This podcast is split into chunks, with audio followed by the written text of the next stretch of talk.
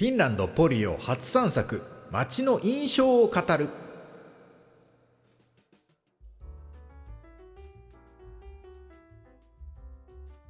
これもリアルなフィンランド通称コレフィン。 Radiotalk、Apple Podcast、Spotify でお聞きの皆さん、もうフィンランドで芸人をしております、ゲン高木です。8月1日月曜日にフィンランドタンペレの町からポリに引っ越してきました。でも6日ぐらい経ってるんですけどようやく今日ね初めてちゃんと街を散策してきましたね。まあまあちゃんとって言っても2時間3時間ぐらいなんですけどね。でもこれまではもう本当に引っ越しの片付けが 大変すぎてねようやくある程度片付いたって感じで初めて歩いてきました。なので今回のポッドキャストではこのポリの街に対するファーストインプレッションですよね。どんな印象だったかを語っていこうと思いますまず最初にね、まあ、ポリポリ言うておりますけれどもポリがどんな感じの街なのかってことを皆さんにイメージしてもらいたい何よりね以前住んでたタンペレよりも全然小さい街なんですよってことをねまずはご説明したい小さいですよってことをね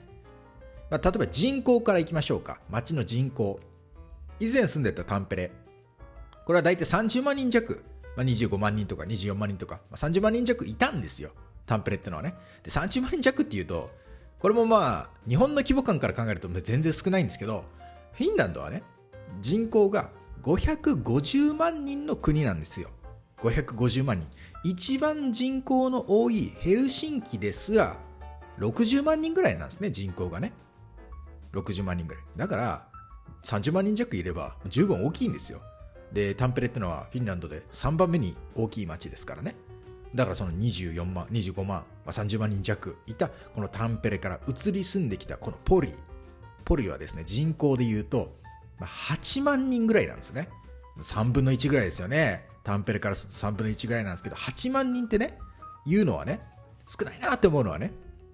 私フィンランドで芸人としてやってて主な活動場所が SNS ソーシャルメディアなんですけどこれ全部のソーシャルメディアのフォロワー合わせると大体ね11万人とか12万人ぐらいいるんですよねだからフォロワーより少ない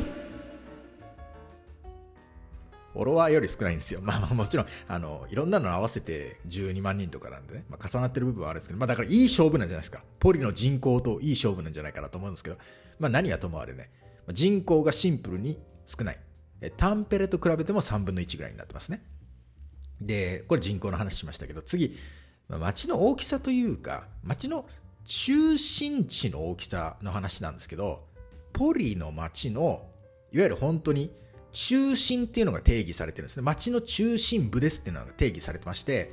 ポリがオフィシャルに出してるこう地図があるんですけど、そこでもここがケスクスタっていう単語がありまして、これ中心街、中心地ですよっていうのが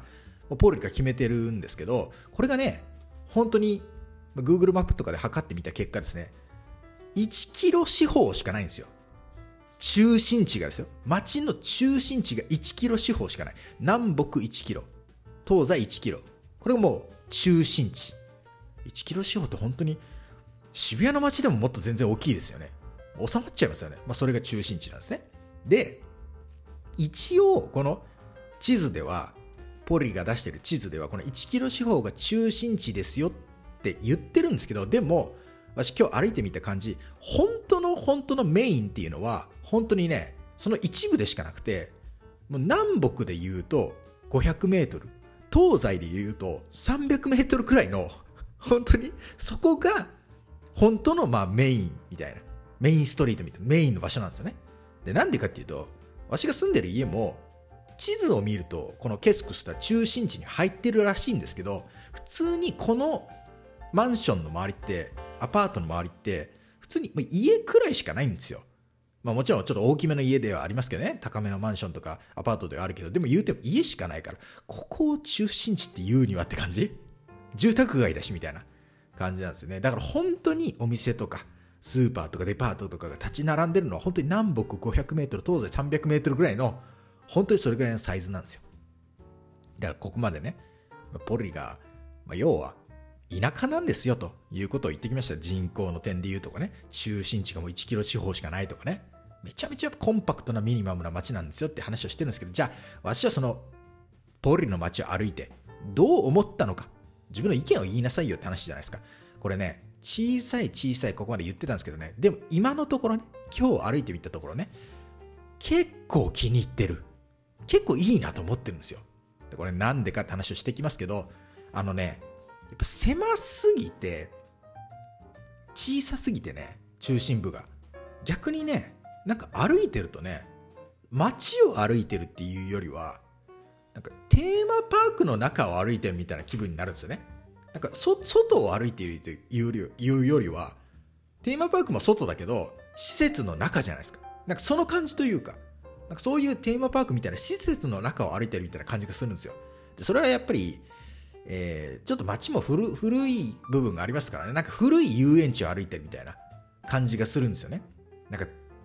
要は東京ディズニーランドだってさ、ディズニーランドみたいなところもさ、まあなんか施設の中じゃん。っていう感じがありますね。なんか、だからそういう狭い範囲だからこそ、なんかテーマパークの中を歩いてるような気分になるんですよ。で、だからこそなんですけど、皆さんも考えてもらえば分かると思うんですけど、テーマパークの中とか歩いてたら、なんか、どうでもいい場所でちょっと一回座ったりとか、あとなんか、どうでもいい屋台でちょっと飲み物買ったりとか、なんか、お菓子買ったりとかして、なんか座って食べたりとかってしちゃうじゃないですか。テーマパークの中だと。なんかね、そうなっちゃうんですよね。だから今日も、なんか街歩いてる中で、なんかまあ、ポールの街に結構ベンチがいっぱいあるんですけど、なんかわかんないけど、意味もなく突然そこで座ってみたりとか、あとなんかその、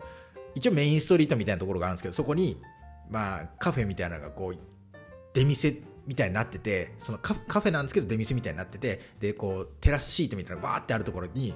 なんかその、行って、ちょっとドーナツでも食べちゃおうかなみたいな。別に、それが目的でもなんだ、なんでもないんだけど、途中で歩いてる途中で食べちゃい、食べたりしちゃおうかなって思っちゃうんですよね。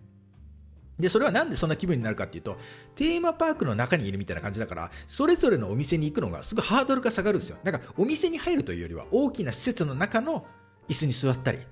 なんかそこで買って食べたりみたいな、そういう気持ちになるんですよね。だからなんか、いろんなところ行けちゃいそうだな、逆にみたいな感じがするんですよね。一つ一つのお店に入る入るハードルが下がるっていうのがありますね。で、さらに言うとね、まあ、今日が日曜だったこともあるんですけど、人通りがね、めちゃくちゃ少なくてね、なんかもうリラックス感が半端ないっていうかね、まあ、逆に言うと本当緊張感が全くないんですよね。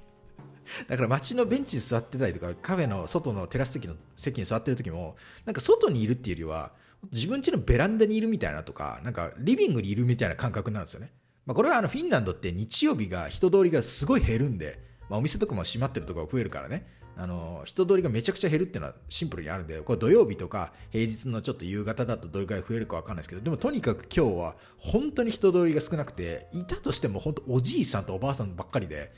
なんか緊張感がゼロだったんですよね。やっぱ言うてもタンペレもある程度大きい街なんで、まあ言うてもメインストリートには人がいたりとか、結構人通りが、ないんですけど、全然日本に比べたらないんですけど、でもやっぱポリと比べるともうちょっとあるんで、多少緊張感もありましたけど、全くなかったですね、本当に。だから、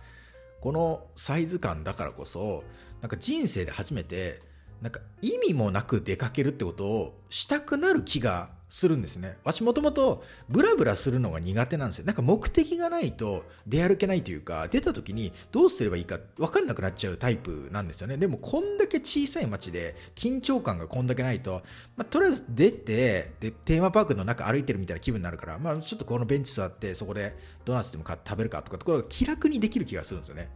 だからそれはね、ちょっと楽しいというかね、初めての感覚なんですよね。やっぱこん生まれてから、あの、割東京に住んでた期間が言うても長いんで、なんか街ってそういうちょっと緊張感が多少あるものっていうイメージはあったんですけど、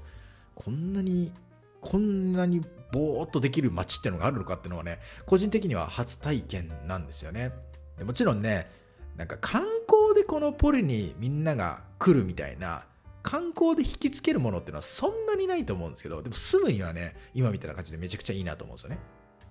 まあ、とはいえですね、ポリもね、結構綺麗なとこいろいろあって、そのいわゆる街の中心街の北側にこう大きな川が流れているんですよね。その、えー、ほとりというか、その近くはね、結構綺麗な景色ですし、あと街の中にも要所要所で目立つ建物が結構あって、例えば教会もあるんですけど、これも結構大きいですね。大きい教会。全然タンペレにあった教会よりも大きくて存在感があったりとか、あと市庁舎というか市のその建物ですよね。市役所、市庁舎みたいな。あれもね、結構古いのがね、あの、まあ、ポリの中心のね、街にはね、あのー公園がね、公園というか、道みたいになってる公園、まあ、緑道みたいになってるのが南北にね、クロスして十字架みたいになるんですけどね、その北側のね、最果てのところにね、市庁舎がボーンと立っててね、これもかなり古めかしい建物なんで、非常にヨーロッパ感もあるし、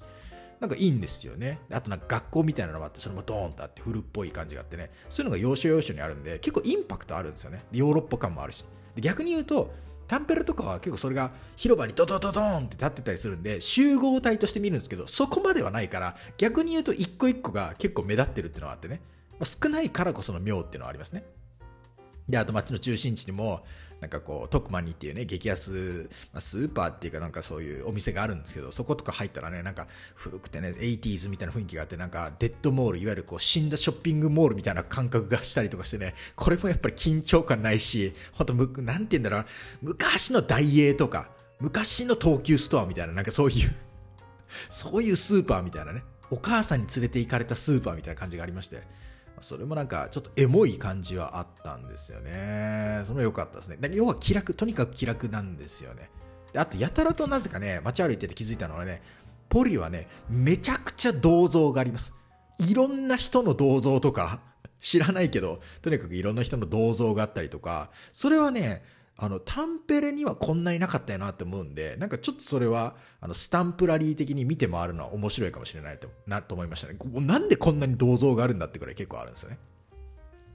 まあそんな感じでしたね。まあとにかくこう、ちっちゃいちっちゃい言ってるんですけど、だからこそ、なんかゲームの中の世界見て、みたいで面白いっていうのは感じたところですね。まあ本当にファーストインプレッションなんで、また変わってくるかもしれませんけど、今後ともポリからのお話をお伝えしていきます。ということで今回は初の印象についてお話ししました。また次回別のトークテーマでお会いしましょう。それではさよなら。もいもい。